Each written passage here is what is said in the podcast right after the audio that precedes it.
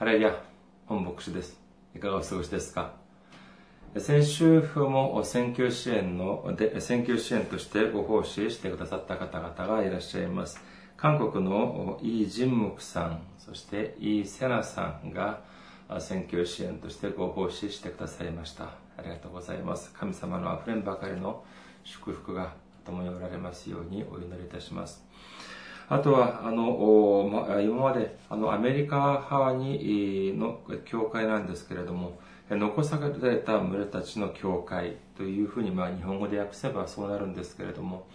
あの、この教会はですね、まあ、あの、数年前から、あの、私の、の教会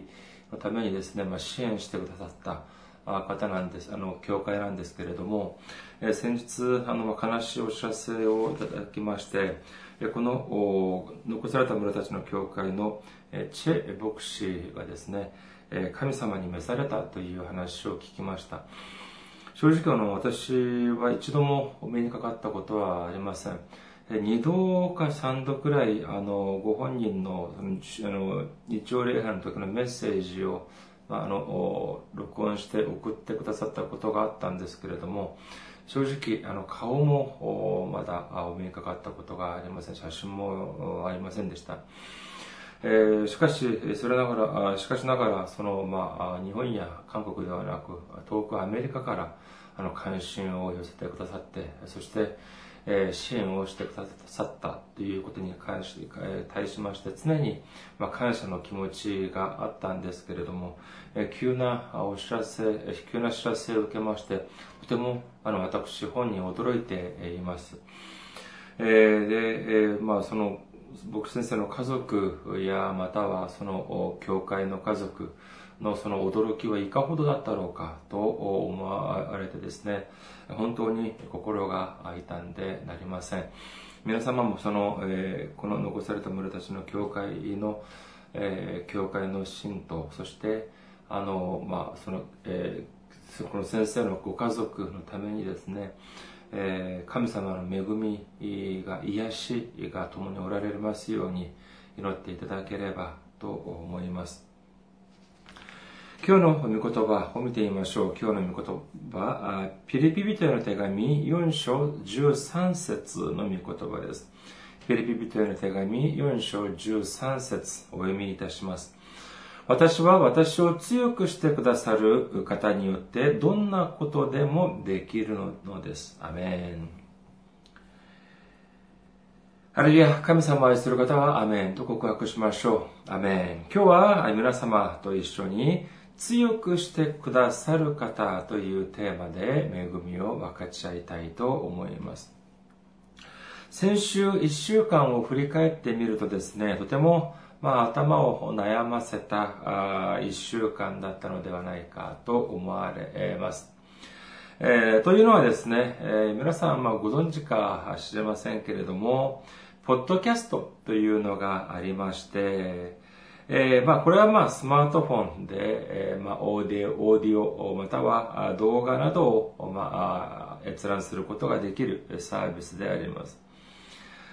まあ、今私は、現在私は、この日曜礼拝の時のメッセージを、まあ、このようにですね、えー、あの、撮影をして、動画として撮影をして、YouTube にアップをして、そして、日本や韓国、そして、えー、世界各地に今メールとして送らせていただいているんですけれども、この YouTube というのは、まあ、あくまでこの独立された、独立した、まあ、一つのサービスということでありまして、でも、しかしその、ポッドキャストというのは、このまあ全世界的にですね、あの、まあ一つの大きなそのサービスとして構築されているという部分がありまして、まあその、まあ、な利用しやすいっていうものがやはり YouTube よりはあるような気がします。YouTube はまあ、あの、動画中心とな、動画が中心となっているサイトでありまして、で、まあ、あの、先ほど申し上げました、このポッドキャストというのは、まあ、もちろん動画もできるんですけれども、オーディオ部分というのが、オーディオの部分というのが、まあ、パートというのが、まあ、強みというふうに言えるのではないかというふうに思われています。このポッドキャストというのは、まあ、認知度というのが高いので、そのまあ一度登録されれば、あまあ、あちこちにリンクされるということ、そういうメリットもありまして、まあ、神様のメッセージを伝えるという部分においては、とても効果的な方法だというふうに言えると思います。ですから、まあ、その韓国とか、あまあ、日本も多分、まあ、日本はでも世界的に比べて少し数は少ないんですけれども、韓国や、まあ、その、まあ、欧米の方では、結構長く、古くから、古くからって言います。結構、まあ、ポッドキャストが始まったのが2005年くらいですから、あまあ、それほどまあ、数十年という歴史というのはありませんけれども、しかし、まあ、すでにたくさんの牧師先生や教会によって、まあ、利用されているサービスであります。ポッドキャストって言ったらよくわからない。いや、私、遅れてんのかなあというふうに思われているかもし、思われる方もいらっしゃるかもしれませんけれども、いや、気にしなくても大丈夫です。実は私もですね、あの、韓国で、えー、まあ、その会社に勤めていた時に、そのまあ日本語を教えていた時にですね、その学校の方から、ポッドキャストをしてみないかっていう提案を受ける前まではですね、それが何か、何だったのか、全く知りませんでした。当時日本語を教えていた時に、まあ、ポッドキャストということを、まあ、私もやっていたんですが、まあ、その時はですね、まあ、その原稿を持っていって、そして、それこそ素晴らしいスタジオで、そのまま原稿をさえ読めば、そして、もう録音だけさえ進めば、その会社の方でですね、もうその道におけるプロが、もう本当に編集とかをしてくれた、編集をし、そして、まあアップもし、まあそういうふうにいろんな全てのことをしてくれたので、私自身それがどういうふうにして作られ、どういうふうにして、まあ登録されるのかっていうのは全く知りませんでした。しかし、まあ、最近になってですね、どうもこのポッドキャストやっぱりやらなきゃいかんだろう、やるしかないんじゃないかというふうな思いがありました。しかし、もう一方でですね、そういうふうにま思っていた、その頭の片隅でもう一方では何かという、どういうことを考えたのかというと、私が、そのまあ試験とかが、まあ潤っていない、豊富ではないので、サーバーとかをまあその借りるっていうこともできないし、えまあ、その専門的な知識というのがない私が、これできるだろうかというふうな心配をしました。しかしまあ、でもこれはやるしかないっていうのはまあ、やるしかないのは分かっているんだけど、これうまくいくだろうかという漠然とした不安がありまして、まあ1日2日と、まあ伸ばしに伸ばしていたんですが、結局、先週の日曜からとうとう、この ポッドキャストのプロジェクトって言いますか、まあ、プロジェクトって言ったら大げさですけども、えー、まあ、着手をしたわけです。手をつけ始めたんですけれども、やはりまあ、思ったのはですね、やはり想像していた通り、一筋縄ではいかないっていうことでした。とても複雑でした。まずは、まあ、フォトショップで、まあ、イメージづ、イメージ作り、まあ、画像作りから始めました。そして、えー、ネットにアップされているその説明書、どういう風にしたらポッドキャストができるかっていうのを、いろいろまあ読み漁って、そして一つずつ始めていくんですが、いや、もうこれは本当に大変でした。えー、画像をアップするところは別、そして、えー、その資料、その、えー、そのファイルをアップするところはまた別、そしてまたこれを、まず登録するところは別、そしてこれ認可されるっていうのはまた別であり、またこういうふうにですね、本当にかなり複雑でありました。えですから関連するサイトだけを見てみますと、最低4箇所のサイトを利用するっていう方法になっていて、そして最終的に認可をもらうということが必要です。そしてそれに、まプログラムもまたインストールしなければいけないっていうふうにですね、結構込み入った作業でありました。まあ私もまあこれでもまあ今まで少しパソコンとかネットとかをやもやってきたつもりなんですけれども、えー、結構、まあ、その、うん、そうですね、新しい、そういうトライというのがありました。で、本当にその数日間は本当に神、もう本当にあの、なんていうんですかね、神経も結構使い、それこそ、あの、なんで俺はこんなことも、こんなこと一つも、えー、まともにできないんだろう、なんていうふうに、落ち込んだりもしました。それこそ本当に途中ではもう、もう諦めるしかないかっていうことまで考えたんですが、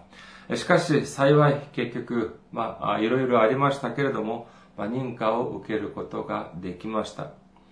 じゃあ認可は受けられた。認可を受けた。じゃあこれで終わりかっていうと、いや、ここから 始まりなんです。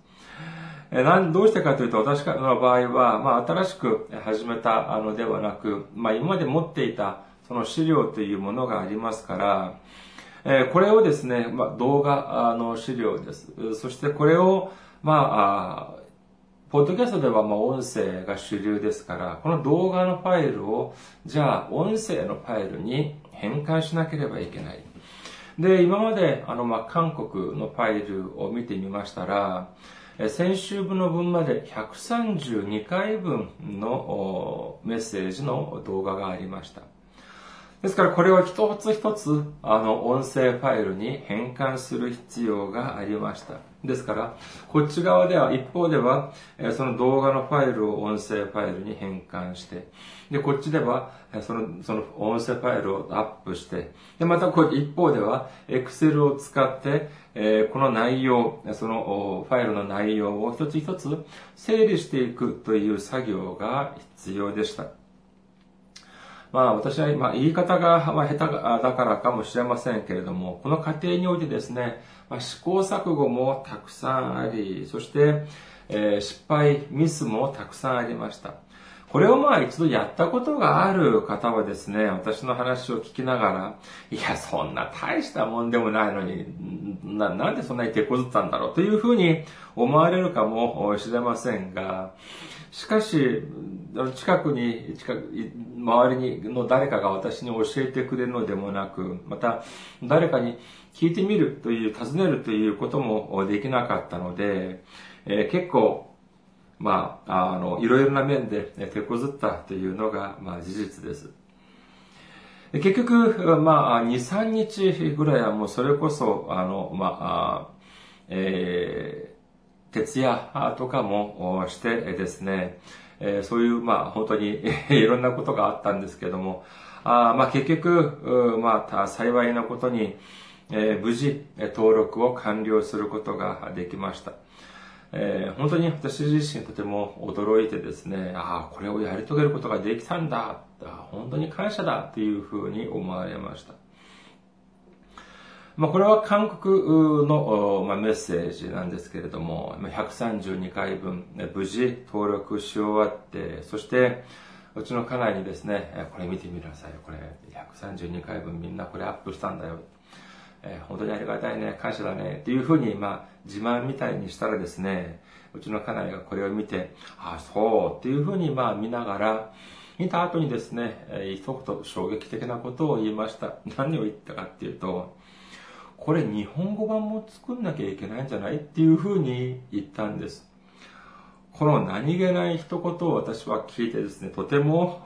驚いてしまいました。どうしてかっていうと、いや、あなたね、今私がこれ一つやろうとどんなに苦労したのか、あなた横でずっと見てたんじゃないえ、もう何日間徹夜したか分かってるの？それをまた、これをまたやるっていう風に、あなたはそれひどすぎるんじゃないかなんていう風に言おうとしたんですが、言うことができませんでした。どうしてかというと、その通りだからなんです。このポッドキャストというのは、まあ、国別に分かれているような感じがありまして、韓国側で日本語を登録してみても、この日本語の、そのまあ、その全サービスが日本語でなっていないので、まあ、検索に引っかからない、日本語の方では、検索に引っかからないというようなことにもなりかねないというような気がしました。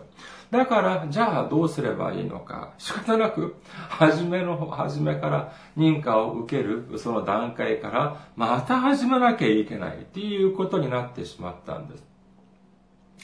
いやー、これいつできるんだろう？これまた一からやるのかっていうと、それこそ本当に考えただけでも気が遠くなるような気がしました。しかしまあしょうがない。またこれを、またあの、伸ば、先延ばしにしたら、またいつ、え開始するかも、開始できるかもしれない。じゃあしょうがない。じゃあついでにまたやるか。えそう思って、また一つ一つ始めてみたらですね、これがもう一回一度やったことがあることですから、もうこもう問題になることがないんです。みんなある程度都合を、まあ、事情を知っているので、まあこちらでこういうふうにまあ材料、まあそのソースを作って、そしてここで認可をもらって、ファイルをアップして登録するという、えこのプロセスが、まあもちろん必要最低限の時間はかかりましたけれども、その一番初め私がする時のような試行錯誤やミスなしに、まあほんの数時間で全てを、全ての作業を完了することができました。えこの、私がこの過程、まあ、それほど、まあ、大それた、えその、まあ、作業ではありませんけれども、しかし、この作業をすることにあたって、し終わってですね、感じたことがあります。何かというと、私が今まで、え、ですね、コンピューターグラフィックやまたはエクセル、サウンドに関するプログラムについて、そのプログラムの操作の仕方について、習ったことがないということなんです。えー、まあもちろんだから、その、基礎力というのが足りないっていうのはもうつくづく日常を感じていることなんですけれども、しかし、えー、この最,、まあ、最近、えー、私が思うには何かというと、この瞬間のために、この時のために、イエス様は、神様は私た私を道、ここに導いてくださったのではないかというふうな考えをしています。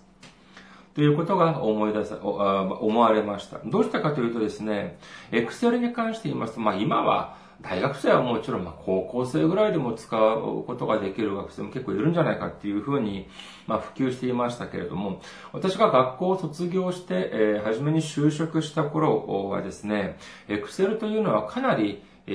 ー、まあ、馴染みの薄いプログラムでありました。しかしまあ、その、私が配属された部署でですね、ある、まあ、その、とてもめんどくさい、会計、生産の、その、まあ、仕事があったんですけれども、そんなめんどくさい仕事、えー、課長や部長がやりたがるはずがありません。じゃあ、どうなったのか、どうかというと、当然、当時、一番下っ端の私にその業務が回ってきたんです。それも本当にですね、その、とてもめんどくさい作業だったと言える、もう本当にそういうふうに思い出されます。本当にめんどくさい作業でした。まあ、それからまあ、数ヶ月後にですね、まあ、会社を辞めたということになったんですけれども、まあ、初めの職場は2年行きませんでしたね。1年数ヶ月で辞めちゃいましたけれども。まあ、そのまあ、その辞める、その理由にはまあいろいろあったんですが、その中にはですね、その理由の中には間違いなく、このエクセルの仕事がめんどくさい、とてもやりたくないっていうようなのも多分あったのではないかというふうに思われます。で、問題はですね、じゃあそこを辞めて、えーえー、そして、まあ他の別の会社に行ったわけなんですけれども、え少しいたらですね、その会社の社長が私を呼びつけたんです。そして、なんて言ったかっていうと、本さん、あのね、今うちの会社にあなたぐらいエクセルができる人っていないんだっていうことを言われまして、えー、そして、その会計の業務、あなたがしてくれないかっていうふうに言われました。本当に晴天の霹靂って言いますか。えー、なんて、え、な、なんで私それまたやらなきゃいけないの？みたいなあ気になりまして、とても落ち込んだあ記憶があります。まあだからといって、じゃあ俺会社辞めるっていうふうにまた出ていくわけにもいかないし、まあ仕方なく、泣く泣く、本当に、えー、数年間その業務をまた続けたという経歴があります。そういうふうにしながらですね、知らず知らずに、エクセルに関する、まあ、その使い方、使い勝手っていうのも覚えるようになりました。それだけではなく、まあ、会社に勤めをしながら、まあ、ワープロ、または、フォトショップやサウンドプログにプログラムに関してもですね、そのような感じで、まあ、あ刺激、受け身ですかね、えー、自分を、やらされたっていうような気がたくさんあります。自分から、あ、これが習っていたいからこれを習おうというようなことはあまりなかったというふうに、えー、思われますけれども、そういうふうにして、えー、それこそ、まあ、自分はやりたがらな、やりたくはあまりなかったんだけども、えー、習習うことができたというのが、まあ、フォトショップや、まあ、先ほど申し上げました、エクセル、ワープロ、サウンドプログラム見たような、あのようなあ気がします。そのようなものを習ってきました。しかし、えー、まあ、考えてみたらですね、他の人は、そのパソコンの学校、パソコンの学校とかに行ってですね、お金を出して習うものを私は給料をいただきながら、あの、習ったという、そういうイメージがあります。でもこれは感謝ですよね。えー、会社勤めをしながら、お金をもらいながら、あそのパソコンも習うことができたっていうのは、とても幸いだったのではないかというふうに思われます。それだけではありません。私が韓国にいた時はですね、運転免許はありませんでした。ソウルを見ていますと、それこそ公共施設っていうのはとても、えー、公共交通においてですね、とてもよく整備されていまして、地下鉄や電車、バスとかもたくさんあります。ちょっと急ぐっていうと、もうテクシタクシーに乗れば、あいいで、いいわけです。日本より、日本のようにそんなに高くありません。だから、もう高いお金を払ってまで車を運転する必要なんていうのはなかったんです。しかし、えー、西暦2000年から、まあ、アメリカの方に渡ってですね、生活をし始めました。当時、その時はですね、アメリカのまあ西部に主にいたんですけれども、アメリカも東部はある程度、まあ、その交通っていうのは整備されているところも結構たくさんあるとらしいんですが、このアメリカの西部というのは一部大都市を除けば、ほとんど、まあ、その交通、公共交通というのは整備されていないような気がします。だから仕方なくどうすればいい、どうするしかないのか、免許を取るしかなかったわけなんです。もしその時、運転免許を取らなかったら、この年になって、それこそ公共交通が整備されていない、この群馬県で、どうやって暮らしていくことができただろうかというふうに考えると、いや、本当に感謝だというふうに思われます。まあ、こういう、まあ、そもそもこういうふう、じゃあ元から正してみると、じゃあ日本語もやはり同じでしょう。私が初め、えー、まあ、で、日本に来た時まではですね、その時まで、その時までは、韓国は海外旅行っていうのは自由化されていませんでした。どうしてかっていうと、海外旅行というので、えー、まあ、みんなが、あの、外に出てしまうと、外貨を使ってしまう。今、その時はもう本当に、えー、外貨というのが韓国はとても足りない、ドルとかが足りなかったので、これを使わないために、まあ、海外旅行というのを制限していたわけです。ですから、誰もが、その、誰も外国に行けるというのではありませんでした。その時私が何か努力、しかし私が日本に来ることができたのは、その時は私が何か努力をしたから日本に来たいや、そんなことではありません。ただ、何も知らず、うちの両親について来ただけなんです。そして日本に、日本で暮らしながら学校に通っていたら、いつの間にか日本語をまあでもこれくらいでも喋れるようになったということなんです。まあ、今まで、えー、少し私の、まあ、個人的なお話を申し上げましたけれども、これが、まあ、自慢話のように聞かれた方もいるのではないでしょうか。しかし、少し考えてみればお分かりになるだろうと思います。私が何か一生懸命勉強をして、一生懸命努力をして、あれをしよう、これをしようとして考えて、そして進んできたのではなく、この今まで歩んできた過程を振り返ってみると、結果的に、ああ、あれもできるようになった。これもできるようになった。ただ、それだけだということなんです。まあ、日本に来て、えー、まあ、それでもまあ何年、えー、その選挙活動をしてみていたらですね、まあ、あの、本当に、えー、韓国人の格好、えー、言うことは何かというと、いや、日本の選挙難しいでしょうというふうに言います。ああ、その、そういうふうに、まあ、その、難しいというような、日本の選挙がなぜ難しいのか、どれほど難しいのかっていうのを、まあ、数年の、まあ、短い選挙活動ですけれども、えー、の中において、まあ、少しは、あわかるような気がします。あ日本の選挙活動大変なんだなっていうような ことを、まあ、少しは、えー、思うようになりました。まあでもそれだけではありません。日本の選挙だけが大変なのではないでしょう。今もう全世界でいろんな選挙師たちがこの奮闘して大変な環境の中でも奮闘しているというふうに思われます。日本や韓国の中での、そのまあ国内、ご本人の国内の選挙もやはり大変でしょう。こういうふうに考えてみるとですね、大変なのは選挙だけではありません。え外国で暮らす、または国内で暮らす、している人でも、やはり一日一日一生懸命え、大変な思いをしていらっしゃる方もたくさんいらっしゃると思います。私は今回の、まあ、こと、ま、何度も申し上げますけども、それほど大それたあのものではありませんけれど、ことではありませんけれども、この小さなこのことを、まあ、の中でですね、このことを、ポッドキャストに関する作業の中で私が、まあ、思ったことがいくつかありますけれども、まあ、その中の一つは何かというと、やはり先ほども申し上げましたように、神様が、イエス様が、あるいはこの時のために私を今まで導いてくださったのではないかということなんです。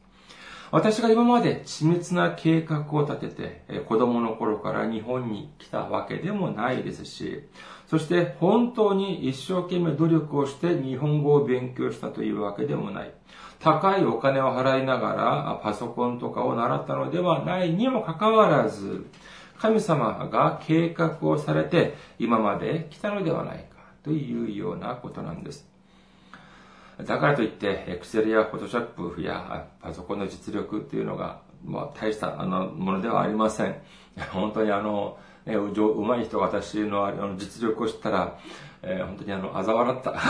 かもしれません。なんだよ、それぐらいしかできないのかよ。というふうに思ったのかもしれませんが、えー、たかがそれぐらい私が持っているその小さい、その、能力でも、神様が使うために、お使いになるために、備えてくださったのであれば、私たちは感謝として、そして感謝の心を込めて、その能力、それ力を神様に捧げることができなければならないと思います。イエス様がエルサレムに入って来られる時にロバに乗りました。当時のその状況を見ますともとても素晴らしいです。マタイの福音書21章8節を見てみましょうか。それと群衆のうち大勢の者が自分たちの上着を道に敷き、また他の人々は木の枝を切ってきて道に敷いた。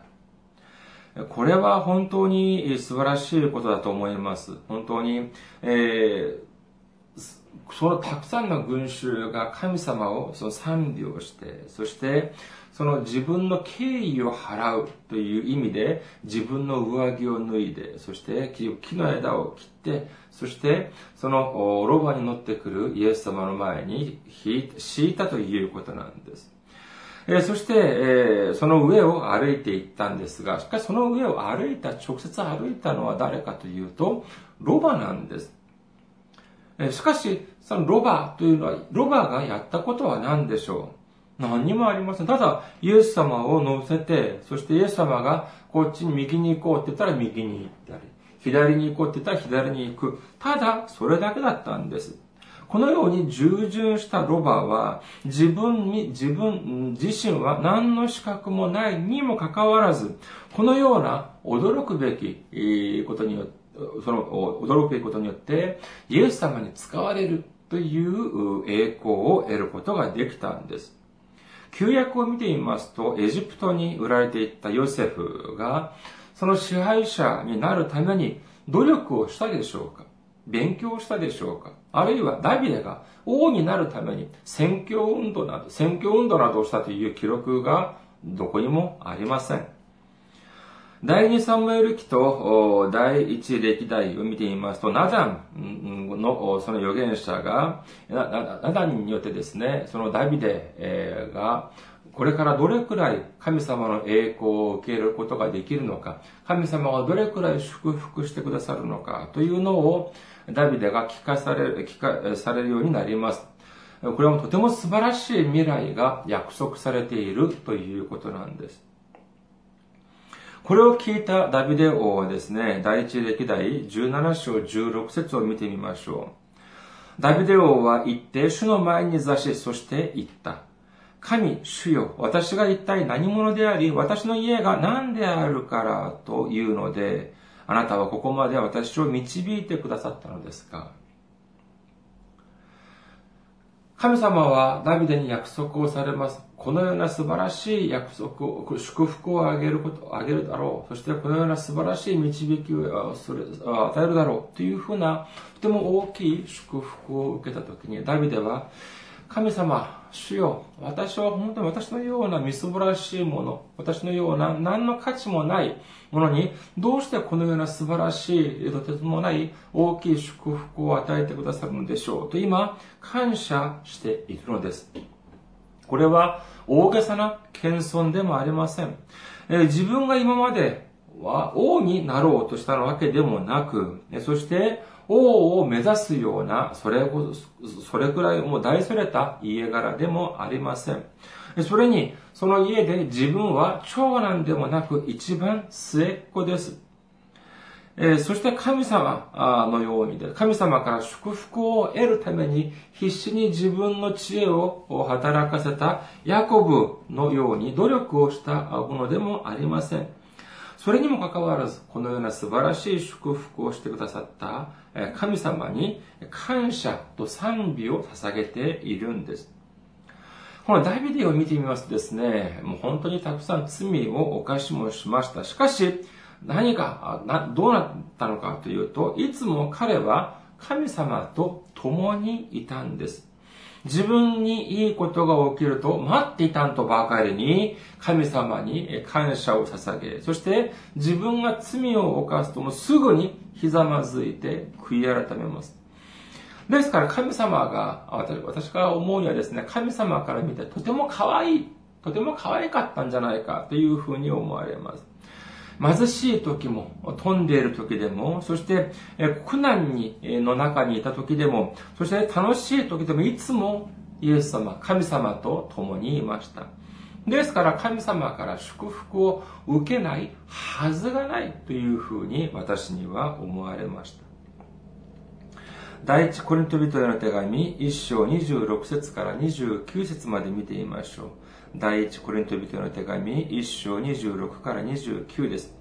兄弟たち、あなたが、あなた方の飯のことを考えてごらんなさい。この世の知者は多くはなく、権力者も多くはなく、身分の高いものも多くはありません。しかし神は知恵あるものを恥ずかしめるために、この世の愚かなものを選び、強いものを恥ずかしめるために、この世の弱いものを選ばれたのです。また、この世の取るに足りないものや見下されているものを神は選ばれました。すなわち、あるものをないもののようにするため、無に等しいものを選ばれたのです。これは神の見舞いで誰も誇らせないためです。このように自分たちはとても立派ではない、とても立派ではない、そういう人物たちを神様は選ばれた。ですから、誰も神様の前で誇るもの、自分の力を誇るものはないということなんです。つまり、いくら力があるもの、いくら経済力、お金がたくさんあるものも傲慢になってはいけない、高ぶってはいけないということなんです。第一コリント人への手紙10章12節を見てみましょう。第一コリント人への手紙10章12節ですから立っている者は倒れないように気をつけなさい。マタイの福音書3章9節我々の父はアブラハムだと心の中で言うようなこと考えではいけない。あなた方に言っておくが、神はこの石ころからでもアブラハムの子孫を起こすことがおできになるのです。と書いています。私は自分の力で何でもできる。私の能力を持って全てできるというふうに思っている人は神様を喜ばすことはできません。喜ばすどころか神様はその人をも相手にもしません。